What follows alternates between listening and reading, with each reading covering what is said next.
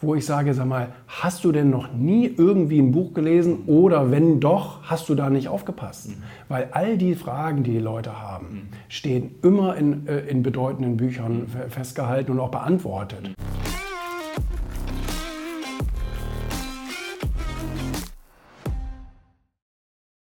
Was meinst du denn? Das habe ich aber auch nur geklaut. Also ich glaube, es war ja Henry Ford oder irgendjemand, der ursprünglich gesagt hat, äh, Denken ist die schwierigste Aufgabe, deswegen machen das so wenige. Kann auch Goethe gewesen sein, diese beiden verwechsel ich irgendwie oft.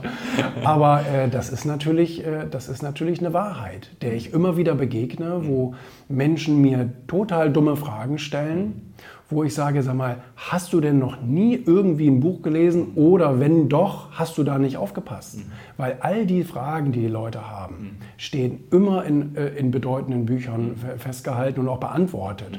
Und ähm, das ist ein Plädoyer, was ich immer halte. Leute, lest doch die ganzen Bücher, die da draußen für teilweise 10 oder 20 Euro verkauft ja. werden. Das ja. ist Weltliteratur von Menschen, die haben ein ganzes Leben lang geleidet dafür, dass sie dann solche Antworten in so ein Buch schreiben konnten. Ja. Also warum nimmst du das Angebot nicht an? Warum fragst du dich immer noch mit dummen Fragen durchs Leben und kommst nirgendwo an? Und das ist ein Plädoyer, was ich halte. Lest diese Bücher bitte.